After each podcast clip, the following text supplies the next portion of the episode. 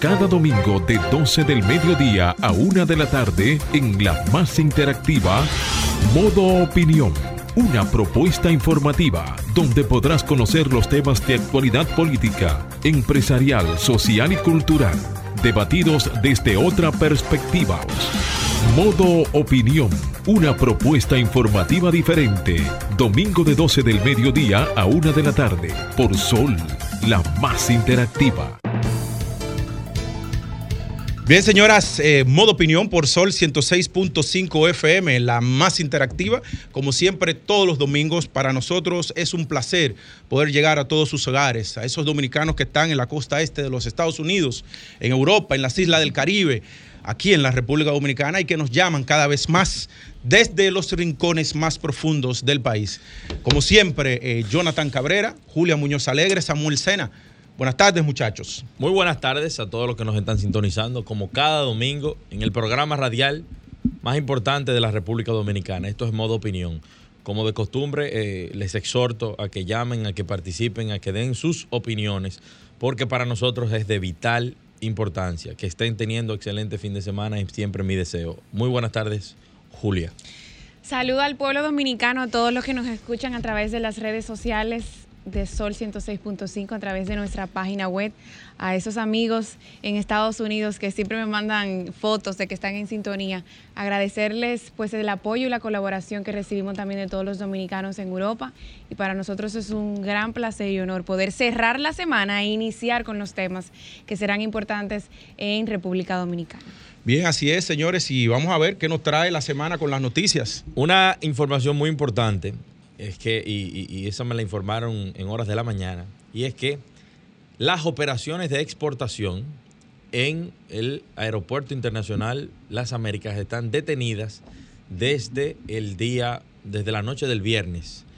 Eh, esa información la, la estamos manejando porque alegadamente los supervisores e inspectores del Departamento de Sanidad Vegetal y de Cuarentena Vegetal eh, alegan que el gobierno, a través del Ministerio de Agricultura, no les está dando los gastos, los fondos que son eh, necesarios para ellos operar, los fondos que vienen a través del, del bus, de la ventanilla única de comercio exterior.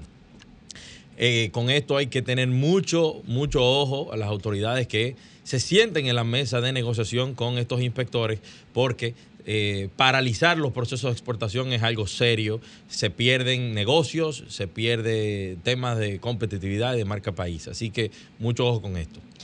De igual manera, el gobernador del Banco Central de la República Dominicana, Héctor Valdés Alviso, aseguró que a pesar de los conflictos geopolíticos del actual entorno internacional, el país está en una posición de fuertes fundamentos macroeconómicos, un alto crecimiento un mercado laboral recuperado y elevados niveles de reservas, elementos que deben y deberán ayudar a la capacidad de resiliencia de la economía dominicana y la adopción de medidas que permitan acomodar de la mejor manera posible choques adversos. Esto lo aseguró eh, durante su participación en la reunión ordinaria del Consejo Monetario Centroamericano, donde se analizaron las perspectivas de los países de Centroamérica y de República Dominicana y el papel de la política monetaria expansiva en esas economías para enfrentar los efectos adversos de una pandemia y del crecimiento económico y el empleo. Bien, señores, y vamos a continuar porque tenemos un, programa eh, lleno de información importante y vamos a iniciar inmediatamente con el comentario de Samuel Sena. Sí, muy buenas tardes. Señores, eh, el día de hoy yo quiero comentar sobre la República Dominicana y su gente, la capacidad que nosotros tenemos como nación, como sociedad, eh, de resiliencia, de enfrentar las grandes crisis. Para, para todos, todos estamos en conocimiento de la crisis económica mundial que se ha derivado de la pandemia del COVID-19, como lo estamos viviendo ahora. Agravada esta situación con una guerra en Ucrania que eh, no solamente está dejando miles de personas muertas, sino que las consecuencias económicas derivadas de esta también se están comenzando a sentir, principalmente por el aumento drástico y significativo del costo del barril del petróleo, como de otros commodities como el maíz, eh, aceites, eh, el trigo, la soya, entre otros. Pero el día de hoy yo quiero enfocarme en los dominicanos. Quiero hablarles a los dominicanos, a la sociedad, al empresariado, al gobierno. Nosotros tenemos que enfocarnos para poder mantenernos durante la crisis y poder salir de la crisis en apoyar a nuestros sectores productivos. Los diferentes sectores productivos que son los que nos permiten alcanzar los niveles de desarrollo, los niveles de bienestar, independientemente de que estemos luchando contra esa ola de crisis económica mundial, de la inflación y de sus mismos procesos. Eh, nosotros tenemos que seguir apoyando el desarrollo de las zonas francas como eh, sector productivo. El turismo, señores, tenemos que seguir apoyándolo, las medidas que toma el gobierno. Fíjense cómo eh, en dos días, siete barcos de crucero trajeron más de 11 mil visitantes a los puertos de Puerto Plata. Esto es algo significativo, esto es algo que debe ser destacado, que debe seguir siendo apoyado. Pero también me voy al sector industrial. Señores, el sector industrial dominicano está haciendo todo lo posible para eh, mantener a, los diferentes sectores eh, abastecidos, como es el sector de los aceros. ¿eh? Se están tomando todas las medidas necesarias porque el 35% de los insumos para, para hacer el, acero vienen desde Ucrania, pero con todo este bloqueo, toda esta situación que se está, que se está dando, aparentemente hay una eh, hay un desabastecimiento en la región, como en otros países se está dando. Pero gracias a Dios, la República Dominicana tiene un sector eh, que tiene eh, mucho, mucho trabajo adelantado, que tiene mucho de, abastecimiento para poder cumplir con el mercado local. Nosotros sabemos que el gobierno particularmente está trabajando con la implementación de aproximadamente 11 mil viviendas del plan Vivienda Feliz. Y sabemos que el sector construcción es una de las locomotoras de que se desarrolle la economía y que se dinamice la economía. Así que nosotros tenemos que apostar a la industria local. Es una realidad de que se necesita inversión, inversión extranjera para seguir eh, desarrollando otros sectores que son también muy necesarios. Pero quiero enfocarme en la capacidad que nosotros tenemos localmente para abastecer los mercados y para seguir dinamizando la economía. Es importante que apostemos a nuestras industrias y que eh, localmente las utilicemos, utilicemos nuestros servicios, utilicemos nuestros productos y que también fomentemos la exportación de estos. A nivel industrial, puedo referirme específicamente al tema del acero. Sabemos que se ha comentado, se ha comentado de que eh, los precios han aumentado drásticamente, pero se está haciendo todo lo posible por mantener precios eh, asequibles a la industria y al final Señores, lo de nosotros es lo que tenemos que promover. Adelante, Franklin.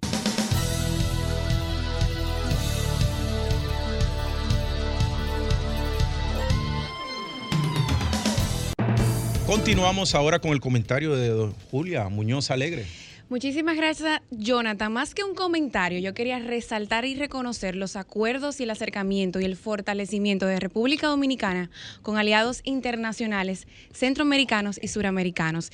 Y es que, aprovechando el viaje de nuestro presidente Luis Abinader, el canciller Roberto Álvarez, así como una gran comitiva del gobierno dominicano, el acercamiento con Argentina posiblemente y será uno de los eh, resultados más reconocedores en este año en tema internacional por los acuerdos que que se llevaron a cabo. Quiero resaltar porque en este momento de tanto, vamos a convulsión, inflación económica, estos acuerdos en temas, de los hidrocarburos traerá un poquito también de tranquilidad a la economía nacional. En este caso, con Argentina, se realizó un acuerdo de cooperación para el desarrollo hidrocarburífero que tiene como por objeto fomentar y desarrollar la cooperación bilateral entre ambas naciones con la finalidad de realizar acciones conjuntas especialmente en el área de los hidrocarburos.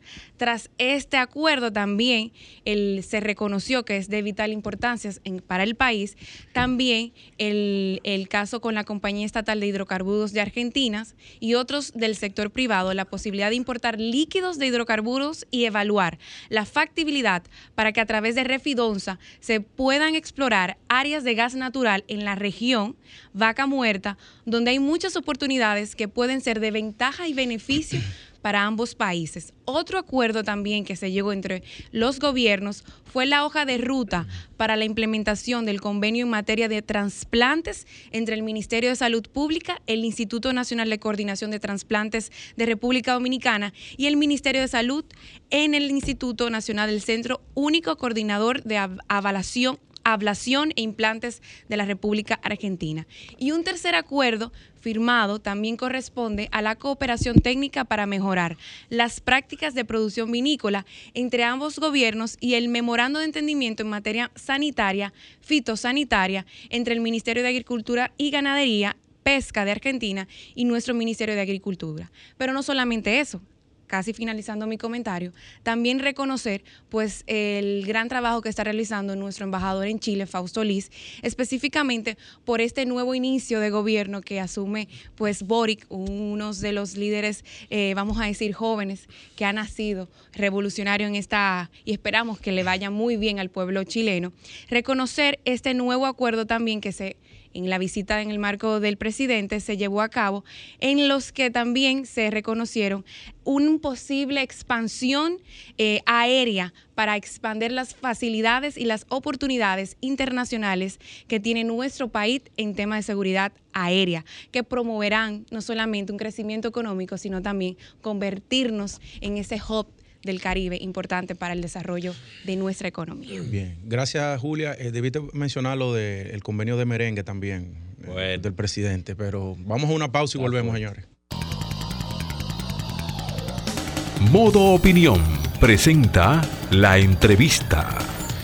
Bien, señores, 12, 16 de la tarde y ahora tenemos una entrevista sumamente importante de un sector que juega un papel fundamental en la economía de la República Dominicana, sobre todo el impacto que tienen en zonas rurales y en la asociatividad. Y tenemos aquí para hablar de este tema a don Lisandro Muñoz Jiménez, que es el presidente de la Federación de Cooperativas del Sector Gubernamental Dominicano, que tienen un congreso eh, ahora las fechas del 18 al 20.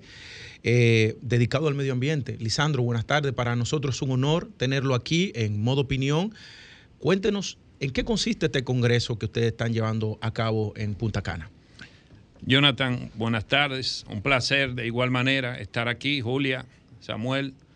Eh, pues eh, hablando de resiliencia, eh, resiliencia, Samuel, nosotros en nuestro congreso estamos enfocados a lo que es tratar de que impregnar a, a, los socios de la cooperativa por la responsabilidad que tenemos con ese, esa situación medioambiental mundial que tenemos y enfocado a, este, a esta problemática mundial es que hemos desarrollado este segundo congreso.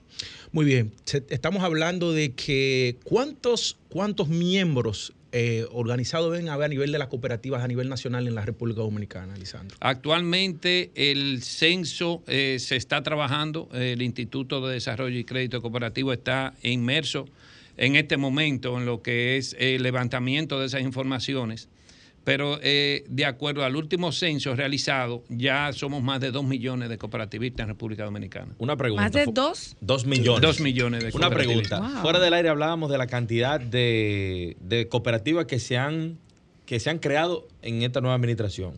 Para que los, eh, los que nos escuchan sepan, ¿cuántas se han creado desde que asumió el gobierno de la República Dominicana de Luis Abinader? La última incorporación eh, ha sido récord se incorporaron hace alrededor de un mes unas 808 cooperativas, lo que eh, va eh, eh, a una preocupación mucho mayor al sector cooperativo, a las, a las instituciones cooperativas como ente de, integrar a todas esas cooperativas y la responsabilidad de capacitar esos, esos socios y esos dueños de esas empresas cooperativas. ¿A qué usted cree que se debe el hecho de que se haya fomentado de una manera tan significativa la creación de tantas cooperativas en tan poco tiempo? Se le ha dado facilidad tanto a la ciudadanía, eh, hasta, hasta, hasta a los empresarios a formar parte. Mucha, mucha de la burocracia que había anteriormente pues se ha reducido y esto ha traído como consecuencia, apoyado por la tecnología también, de que eh, eh, pudieran formarse más cooperativas en un tiempo mucho menor.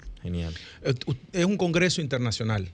eh, ¿cuáles son los ejes sobre los cuales va a girar y cuáles son los invitados que trae para este Congreso, que, Claro. que es una- un evento e extra- claro, extraordinario? Nosotros tenemos eh, eh, básicamente tres ejes fundamentales para desarrollar en nuestro Congreso. Y como te decía, eh, es impregnarle la responsabilidad a cada quien que asuma su compromiso. Y estamos enfocados en lo que es la, la, la boscosidad, eh, el agua y lo que son los desechos eh, sólidos, los residuos sólidos. Ah, pero excelente, porque son temas fundamentales. La- Me imagino la- que estará entonces apoyándoles el ministro de Medio Ambiente ya con ustedes. De hecho, eh, eh, el ministro estará disertando el día sábado a las 10 de la mañana con Dios delante, Don lo tenemos por allá. Qué bien. Nos ha dado total apoyo a, a nuestro Congreso. Eso es muy importante entonces que ya se reconozca en- que las cooperativas juegan un rol fundamental en el desarrollo y la sostenibilidad de- del medio ambiente en la República Dominicana, porque muchas de las cooperativas están en el ámbito rural, ¿verdad? Correcto.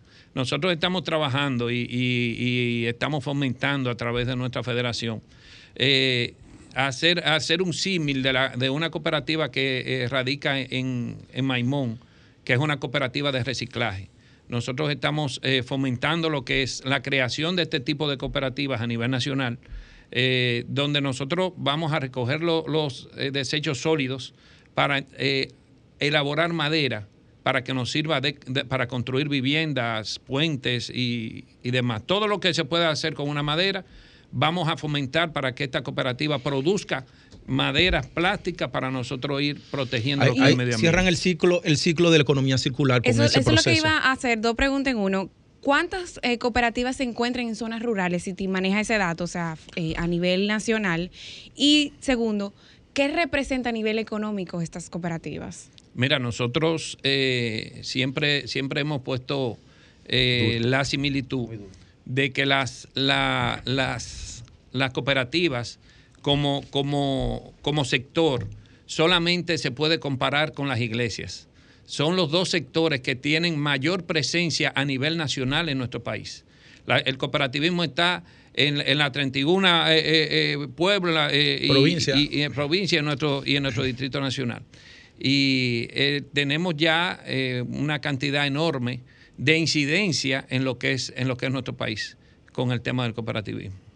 Y a nivel económico, ¿se sabe algún monto global frente al PIB O sea, que ustedes exacto, manejan? que- El aporte- manejamos más del 7% del Producto Interno Bruto. Oh, pero eso es mucho dinero. Muy- o sea que bastante. tiene un gran poder de influencia, vamos a decir, en la población, en ciertos temas que es importante saber, porque no solamente a nivel económico, sino me imagino que es una cadena de valor que crean con esas cooperativas. Hay, que fomentar más el tema de la coop- del cooperativismo, pero también yo creo que eso hay que llevarlo la- a los colegios y a las escuelas.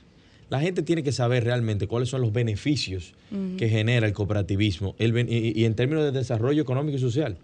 O sea que yo de verdad los felicito, espero que le vaya muy bien y que sea muy exitoso el congreso que ustedes van a ¿Quién- realizar. ¿Quiénes son los invitados entonces que vamos a tener en el Congreso, Lisandro? Ahí voy, antes de quédate, deja esa, esa pregunta ahí eh, en, En Q. eh, en, la, en la recámara. Y estamos, ah, es porque ya hemos estado haciendo acercamientos con el Ministerio de Educación, precisamente preocupados por lo que es el tema de la educación inicial. Si, si tú ves a nuestros niños, nuestros niños vienen creciendo y no tienen conciencia de qué es la problemática del medio ambiente que tenemos. ¿Qué significa tú comerte una galletita y tirarla en el piso? beberte una botellita de agua y tirarla eh, eh, por la calle. Yo veo eh, numerosas acciones de gente que bajan su vidrio y tiran la Claro. botella. a- a- pero entonces tú me dices, no, pero lo que pasa es que tal vez son gente humilde, pobre. No, hermano. La, la- la gente de clase media alta, precisamente que veo incurriendo en este tipo de, de- de acciones. En el campo vemos cómo cortan depredadores de nuestros bosques y han llevado a que nuestros ríos, de ríos grandes, sean eh, eh, eh, rollitos Sí, de agua. claro. Entonces, ¿qué, qué nosotros estamos haciendo? Vamos a, a, en lo adelante, como, como te dije, fomentar reuniones con el ministro para que se cumpla la ley y que vaya a las escuelas la educación cooperativa. Porque, de acuerdo a lo que usted plantea, estamos hablando de 7% del PIB que, re- que representa, lo que quiere decir que hay recursos que en dado caso ustedes pueden lanzar campañas de educación también a partir de los 2 millones y pico de miembros que tienen ah, ya censado en la cooperativa, ¿verdad que sí? De hecho, la ley 127-64 establece un porcentaje para, de los beneficios para una reserva educativa. Estamos en este momento eh, trabajando con un nuevo marco legal cooperativo que va a fortalecer esta ley, que no es mala, es muy buena, pero hay algunos ajustes que debemos hacer para nosotros ir eh, eh, adecuándolo a, nuestros nuevos tiempos. Una de las cosas que, reza ese, ese, nuevo proyecto es la creación de la superintendencia de cooperativas para fortalecer el marco supervisor de la cooperativa precisamente por lo que es correcto, precisamente por lo que es eh, eh, el volumen de dinero que maneja en República Dominicana el cooperativismo. Queda evidenciado que las cooperativas ayudan a salir a la gente de la pobreza y que eh, impactan positivamente donde están. Bueno, las, las experiencias mundiales, no solamente de aquí, rezan esa, esa parte. O sea, cuando tú tienes un problema, y así surgió el cooperativismo eh, eh, eh, en, en, la década de 1800. Fue un grupo de personas que cancelaron de una empresa y vieron que cada uno, lo que su liquidación no le daba para nada, pero se juntaron todos, pusieron todo en un, en un mismo objetivo, se unieron por una necesidad y surgió la primera cooperativa. Bueno, yo me, me, enteré que hay, aquí hay una aseguradora europea que los dueños reales de esa aseguradora son una cooperativa en España. Me, resuelvo el nombre, ¿verdad? Porque y también la marca, una de las marcas de yogures más, más importantes de España es de una cooperativa. Y de leche que se importa, importa, se importa de Centroamérica. Es una cooperativa. Importantísimo. Correcto. Y muchísimas gracias Centroamérica por se, se, agrupa en cooperativas para poder competir a nivel país. Eh, Lisandro, antes de para ir eh, cerrando, entonces, ¿quiénes son los participantes? De este Congreso, porque a la gente tiene que animarse para ir y también eh, me imagino que ustedes van a transmitir también online las ponencias, ¿verdad? Sí, vamos, vamos a tener eh, eh, esa parte, la vamos a ir compartiendo, porque la idea es hacer un Congreso para aportar que quede dentro de su contenido del Congreso, nosotros podamos aportar a los asociados de todas las cooperativas. Ya nosotros tenemos, eh, anoche estábamos manejando unas 45 cooperativas de, de, todo el territorio que van a estar participando con nosotros. Lamento muchísimo eh, que no, no, no, no pudimos tal vez eh, pues tener otro hotel un poquito más, más grande, pero ya el cupo se agotó. Oh, caramba. Estaremos pues ya en el próximo congreso exhortando a las cooperativas a que se inscriban temprano porque como, eh, eh, como te digo, esto se trata de, aportar y de dejar algo para que podamos eh, sacarle provecho. No es un tema de, lucro, es un tema de calidad para que nuestros asociados, pues dejarle tanto como material como en su mente, que eso es lo que nosotros estamos tratando de hacer, pues que se quede la responsabilidad en cada uno de nosotros. Excelente, pero no, no, no nos dijiste si, de dónde que viene invitado, de Colombia, ¿de dónde más? Viene Colombia, viene Costa Rica y viene Panamá. Ah, excelente. Bueno, señores, eh, exhortarle que le den seguimiento entonces online por, a los que no pudieron ir. Correcto. Porque no pudieron, no se inscribieron a tiempo.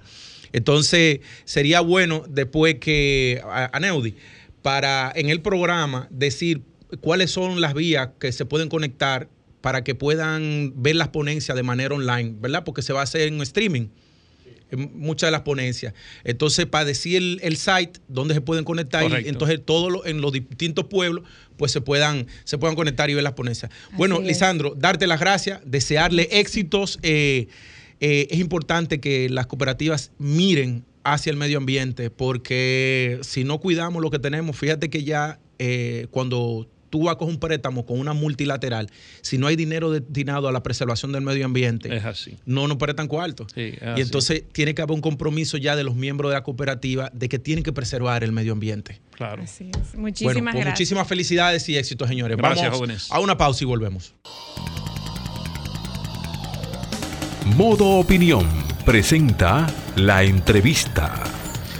12.35 de la tarde, señores, en modo opinión y como les decía, teníamos un programa cargado de información importante y ahora tenemos la entrevista central y contamos aquí para nosotros con un amigo querido, eh, dirigente alto dirigente de la Fuerza del Pueblo y también miembro de la comisión política que se llama.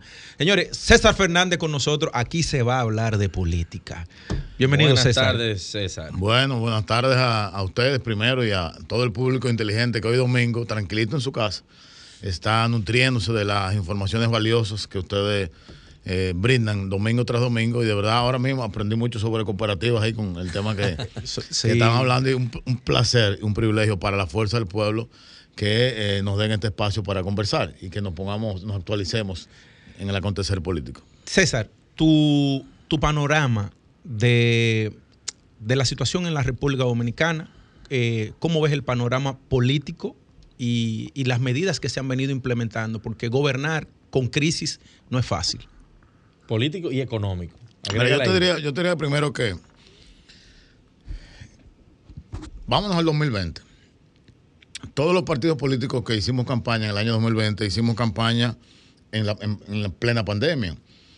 Y eh, los que dedicaron tiempo a estudiar el, el- el- el futuro, el posible gobierno que íbamos a asumir, sabíamos que venía- íbamos a entrar en una crisis. Sabíamos que inmediatamente terminara la, la- la crisis sanitaria, es decir, el tema de salud venía una crisis económica, por todo lo que eso implicó. Es decir, que por lo menos en la Fuerza del Pueblo diseñamos todos los planes y programas y sabíamos que si asumíamos el gobierno iba a ser un, go- un gobierno en dificultad. Jamás pensamos que eh, ve- venía- podía venir también la crisis de Ucrania, lo, lo- lo que- Sí. lo cual agrava la situación. Eso no estaba en el scope. Pero en principio eh, teníamos, teníamos ese pensamiento. ¿Qué ocurrió con el, el presidente Luis Abinader y su gobierno? Que ellos llegan a un gobierno y entienden que todo está bien, entienden que todo estaba, como los últimos 20 años de, de, la, de la nación dominicana, con un crecimiento sostenible de un 5, entre un 5 y un 7%, con inflación de un dígito, este, con reservas suficientes el Banco Central, moneda estable. Él pensó que iba a encontrar eso y, y em- y empezó a gobernar con esa base, con una base de, un sueño, de una burbuja, como ha dicho el presidente Leonel Fernández. Él no se preparó para enfrentar la crisis de inmediato. Fíjate que lo primero que hace el presidente de la República en su momento es salir municipio por municipio a ofrecer entre 1.500 y 5.000 millones de pesos en obras por cada municipio. Lo hizo en San Cristóbal, lo hizo en Pedernales, lo hizo este, en San Pedro de Macorís, lo hizo en Puerto Plata, lo hizo en Samaná, eh, lo hizo en San Francisco de Macorís y en todos no ha podido cumplir ni el 1% de lo que ofreció. Entonces, de entrada, eh, mala planificación del gobierno, no eh, prepararse para una crisis. Ahora viene lo peor entonces, que es que la, el tema, el problema geopolítico, invasión de Rusia y Ucrania, donde tú involucras no solamente el combustible, pero involucras entonces eh, ma- materias primas tan importantes como el sorgo, el maíz, las grasas animales, que son los principales productores del mundo, entre otras cosas. También le da de lado al turismo, porque el 5% de nuestros turistas vienen de Rusia y de Ucrania. O sea, eh, eh, ahora eso agra- agrava el problema. Y decía yo que en 23 ocasiones que el presidente de la República le ha hablado al país, es evidente que es una técnica de su equipo de campaña que él hable mucho y hable siempre él. En la vigésimo tercera vez que habló, es la primera vez que utilizó la palabra crisis. Si ustedes buscan los discursos, yo lo busqué uno a uno, nunca utilizó la palabra crisis. Y yo digo, eh, y planteo que si usted está enfermo, lo primero que usted necesita saber es reconocer que usted está enfermo para sanarse. Mira, sí, yo tengo esta enfermedad, la tengo. Yo necesito la medicina para sanarme, pero mientras el, gobierno decía que estaba todo bien y que vamos a hacerle tales proyectos y tales cosas, no lo reconocía. Ya finalmente lo reconoce. Ahora, en ese discurso del, del pasado lunes, que casualmente mañana van a ser ocho días, en ese discurso yo no vi una sola medida del gobierno de restricciones, de austeridad. O sea, él le dijo al pueblo, prepárate que te voy a subir el combustible, porque de 115 en adelante no te voy a poder subsidiar lo que estoy subsidiando. ¿Qué, qué anunció el presidente? Que iba a haber aumento. No hubo aumento esta semana, pero tuvo que duplicar el subsidio, de 600 millones a 1.200 millones. O sea, eso es terrible para un gobierno.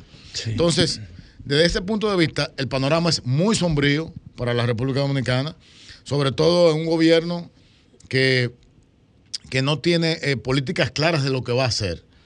Y esto es, esto es clásico de un gobierno populista. Un gobierno populista eh, no tiene ningún plan, sencillamente se dirige a, a- a los lugares donde hay aplausos, a los lugares donde entiende que las encuestas le, eh, lo van a ayudar. Y por ejemplo, el día que el presidente anunció eh, el, el retiro de todas las normas de, de sanidad, de- que se eliminó la mascarilla, la, todo. Yo busqué la encuesta, en, la- en- en la encuesta- en una de las encuestas más recientes, eso estaba en el lugar número 11. O sea, señor, usted se fue a- a atacar eh, una preocupación que está en el lugar número 11 de la sociedad dominicana. A la gente no le importaba. Aquí la gente no usaba mascarilla cuando lo anunció.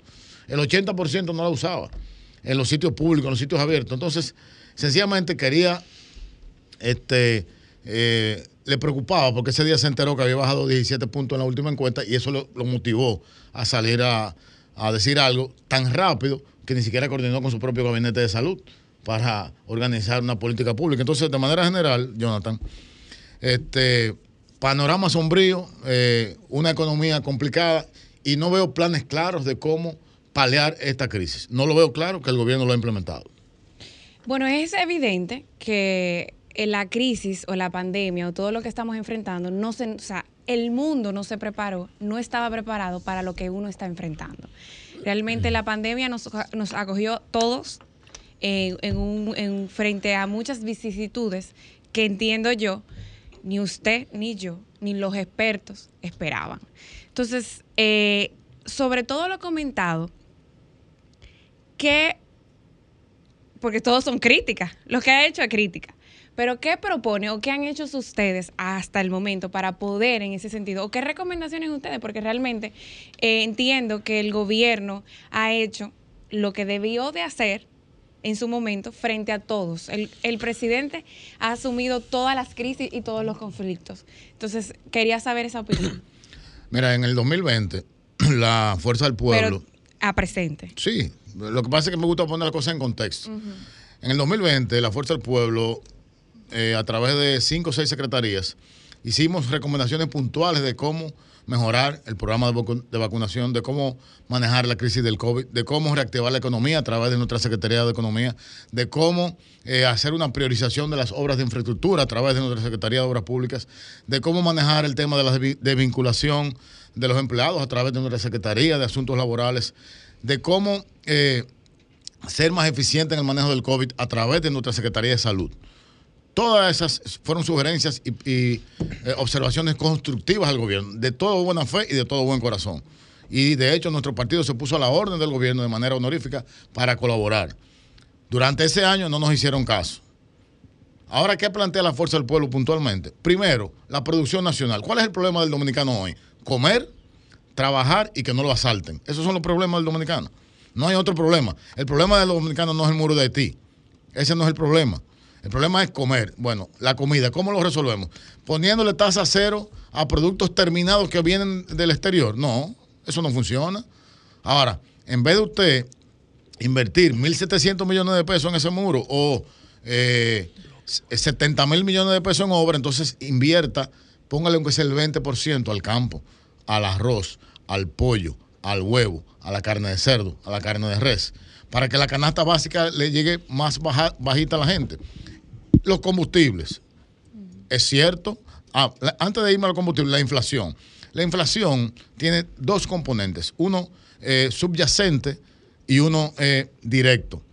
Señores, el subyacente, que es el que le llega a los productos de primera necesidad, es el 54% del valor de la inflación. Y eso, ese, ese 54% obedece directamente a la política financiera y monetaria mal ejecutada por el Banco Central. ¿Por qué? Porque el Banco Central inyectó en el año 2021 220 mil millones de pesos a, al, al, sistema y debieron empezarlo a retirar en septiembre del año pasado. ¿Cuándo empezaron a retirarlo? En enero, cuando empezó a subir la tasa. Ya la tasa ha subido tres veces o cuatro veces, me parece. En, ese, en esa brecha de tiempo, entonces produjo esa inflación. Ahora estamos en un caso peor. Ahora estamos estancados porque no hay dinero en la calle de 220 mil millones a 40 mil millones y estamos con, una alta inflación. Es decir, ahora tenemos un fenómeno económico que se llama la estanflación. Ni hay dinero para comprar y todo está caro. Eso es terrible. ¿Qué hacer? Invierta primero en que la comida le llegue barata, invierta en las, en, en las pequeñas empresas y los subsidios focalícelos, focalícelos. No puede ser que, que el que tiene un vehículo de lujo de alta gama de 8 cilindros de, gasolina recibe el mismo subsidio que el que tiene un carro de cuatro cilindros para llevar a sus hijos al colegio, para ir al trabajo, para eh, este, ir al supermercado. No puede ser. No podemos estar subsidiando a los más ricos. ¿Qué hizo, qué, qué hizo, qué propuso el presidente Biden en el discurso de la Unión? Propuso eh, que las, eh, lo que le llaman el GAF, que es Google, Apple, Amazon y Facebook, eh, que esas empresas cargarlos con un 15%. Son las más ricas y las más millonarias. Entonces, ¿por qué no? Aquí lo podemos hacer. Entonces, ese subsidio que nos está drenando, tanto en el combustible y en el transporte, hay un subsidio doble. Porque está el subsidio general que da el gobierno, que anda por los 600, 500 millones a la semana, más el subsidio adicional de 48 pesos por galón a casi 3 millones de galones que le dan al sector transporte. Entonces, ¿cuál es la propuesta nuestra? Esa en la parte de la comida y en, la parte de la focalización de los subsidios, una tarjeta bono transporte, como es el bono gas, como es el bono luz, funcionan perfectamente. El, el, transportista sencillamente que compre en spot, o sea, que compre en el mercado su combustible y el gobierno subsidia al que lo necesita.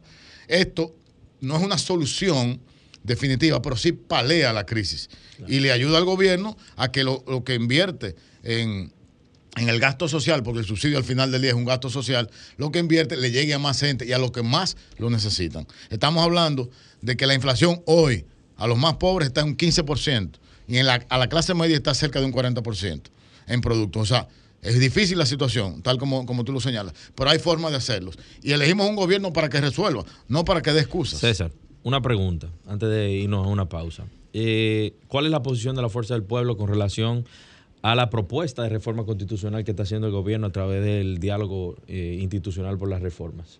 Mira, el, la, la, constitución, ustedes lo conocen muy bien, que es un tema que ustedes manejan y, han, lo han este, socializado en muchos escenarios que hemos estado juntos. La constitución es un pacto social, la constitución es un pacto social, pero que se origina y nace de un pacto político. O sea, ¿dónde, dónde se hace una constitución? Bueno, en un congreso y en el Congreso están los partidos políticos representados. Entonces, lo primero que tiene que tener eh, un intento de modificación a la Constitución es eh, ese pacto político, que en este momento no lo hay. ¿Y por qué no lo hay? Porque hay una excusa que se está buscando para modificar la Constitución, amparado en la supuesta independencia del Ministerio Público.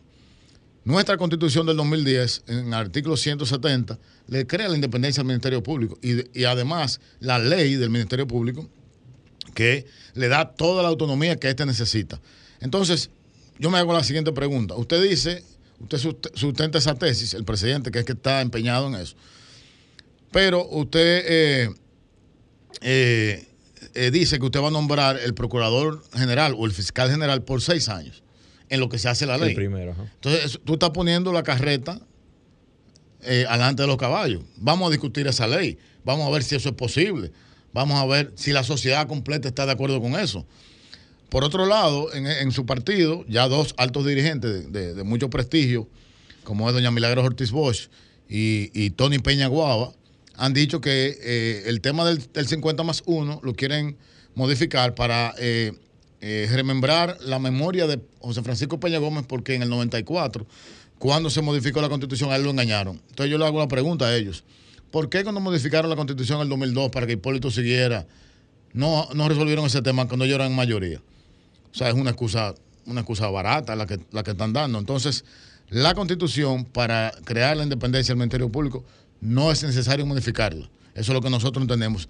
Y además, como tú señalabas, un momento de crisis del país, pienso que es el momento que políticamente no es el momento correcto para hablar de ese tema. Bien, señores, vamos a una pausa y volvemos con más y César Fernández. Ahora venimos con la parte política y cómo va la fuerza del pueblo. Ahora continuamos con Modo Opinión, donde nace la información. Bueno, 12.52 de la tarde y continuamos ahora con, César Fernández. Ah, César, vamos a entrar en política ahora, de aduro. ¿Cómo está la fuerza del pueblo? ¿Cómo está marcando ahora y cómo están los ánimos del líder? Mira, yo te diría, y, para mí es de mucho eh, orgullo, satisfacción y, regocijo, eh, estar en la fuerza del pueblo y, estar en los niveles que estamos. Te digo, el único partido que en pandemia creció, la fuerza del pueblo. Fuimos a unas elecciones de manera súbita, con apenas cinco meses de, formado, con todo en contra. Eh, logramos que nuestro partido se reconociera, que, no, que, que permitieran al presidente ser candidato. Y en ese periodo de cinco meses logramos tener el 8%, ser un partido mayoritario. Tenemos ocho senadores, tenemos 17 diputados, tenemos casi 40 alcaldes. Pero eso no nos, no nos eh, llenó los ojos de luces, sino que inmediatamente pasaron las elecciones, empezamos a trabajar. Hicimos nuestro Congreso Constitutivo. Mucha gente se dirá, pero ya ustedes son un partido. ¿Por qué se están eh, se están haciendo su Congreso Constitutivo. Muy sencillo. Eh, la Fuerza del Pueblo nace de la ruptura del, PLD, donde una corriente que seguimos al presidente Fernández, salimos y hicimos fusión con los buenos amigos del viejo Partido de los Trabajadores Dominicanos que nos ceden la plataforma político-jurídica. Viene un pensamiento de izquierda con un pensamiento progresista y ahí entonces, eh, a través de una asamblea de más de 9 mil delegados a nivel nacional e internacional, construimos nuestra identidad, nuestra nueva identidad. Y digo yo que el partido más moderno es la Fuerza del Pueblo, porque es la que es creada, eh, eh, la más reciente creada, o sea, con ideas de ahora. Tú tienes los demás partidos, tienen 40, 50 años de formado y ese pensamiento no ha sido renovado. Sin embargo, la Fuerza del Pueblo nace ahora con este nuevo pensamiento inmediatamente completamos nuestro Congreso, eh, tenemos nuestra declaración de principio, nuestros estatutos, nuestra línea organizativa, eh, y en ese, en ese mismo caminar fuimos construyendo nuestro padrón electoral, entregado en diciembre eh, a la Junta Central Electoral, como mandaba la ley, con casi 700 mil militantes. Militantes que sabemos dónde están, tenemos el teléfono, sus redes sociales, interactúan con el partido diariamente. Entonces, al concluir esto, la Fuerza del Pueblo es el partido que está más preparado para eh, eh, los desafíos que vienen como país en, todos los ámbitos, político, económico y social. Hoy, domingo, hay una jornada nacional de afiliación. Están ahora mismo en la circunscripción 1, en la 2 del distrito, en la 3, afiliando compañeros en Santiago, en Barahona, pero al mismo tiempo el presidente Leonel Fernández está eh, en estos momentos en Yamasá, en un recorrido, y a las 3 va a juramentar eh, un regidor del PLD activo que viene a pasar a la Fuerza del Pueblo con todo su equipo. Entonces, como ves, yo digo que la Fuerza del Pueblo está de moda. En las encuestas estamos ya francamente compitiendo con, con el PLD. Hay encuestas que nos dan por encima del PLD y hay encuestas que nos ponen empate. Y esto es un logro, señores. Un partido político solamente se consolida con un voto duro cuando es gobierno, cuando a través del gobierno construye una base social. El PRD tiene una base social histórica de un 30%. Los gobiernos del PRD la construyeron. El Partido Reformista tenía, cuando Balaguer era presidente, su base social de alrededor de un 20-25% también construida a través de los 22 años que gobernó Balaguer. Y el PLD, 20 años en el poder y ha construido su propia base social. Entonces, que la Fuerza del Pueblo esté hoy compitiendo de manera directa con el Partido de la Liberación Dominicana es un gran trabajo que han hecho los compañeros y es una señal de que la gente está viendo la, Fuerza del Pueblo como una plataforma democrática de participación. Hoy la gente no quiere estar en política para que lo dirijan, la gente quiere ser parte. Hoy cada quien lucha por una causa, la gente lucha por el medio ambiente, la gente lucha por la equidad de género, la gente lucha por las tres causales. Cada quien tiene su propia causa y la gente quiere que su eh, su pensamiento, su voz sea incluida en las propuestas, en las políticas públicas que un partido político con vocación de poder las aplique. Entonces la fuerza del pueblo definitivamente eh, es esa herramienta y las, las encuestas lo dicen. Fíjate que hoy domingo el único partido que está en la calle es la fuerza del pueblo. Y no, no, son, no solamente su presidente y líder, el partido entero está en movimiento. Entonces eso es efervescencia y estamos hablando que estamos a más de dos años de las próximas elecciones. Eh, eh, brevemente, antes de irnos, César, tú mencionaste 41 alcaldes. 41 ¿Y tú crees que en los próximos días le queden esos 41 alcaldes? Mira, lo con el tema de los alcaldes es el ejercicio más antidemocrático que Luis Abinader y el PRM están haciendo. Están estrangulando las alcaldías con los recursos del propio Estado si fueran demócratas, los 4 mil millones que le dieron a la Liga Municipal se lo dieran en, partes proporcionales a cada alcaldía por la densidad de población que tengan, si, si eres un demócrata. Y si vas a convencer a los alcaldes que vengan al PRM, convéncelo con ideas, convéncelo con sueños y convéncelo con propuestas. No lo convenzas con dinero, que no te queda bien, no te queda bien el gobierno transparente que estás vendiendo. Entonces, sencillamente un alcalde que en vez de recibir el 10% de presupuesto, está recibiendo un 2% y quiere eh, repetir en el puesto, yo te pongo un ejemplo, si tú tienes un alcalde en un municipio que está con el gobierno, le están asfaltando la calle y al otro municipio no se le están asfaltando, eso es un crimen de lesa humanidad y una falta de democracia en el ejercicio del poder. César, darte las gracias. Este programa abierto para ti, para la Fuerza del Pueblo. De manera que solo que los domingos lo sacamos de no, Se, los agradezco, de verdad, eh, compartir con gente inteligente y con un público inteligente como, como el de ustedes, para nosotros es un privilegio y un honor. Y ya, eh, que nos esperen en Peralvillo, que vamos a lamentar. Hay almas que salvar, como Señores, hasta el próximo domingo. Nos vemos, señores. Sigan con arquitectura radial.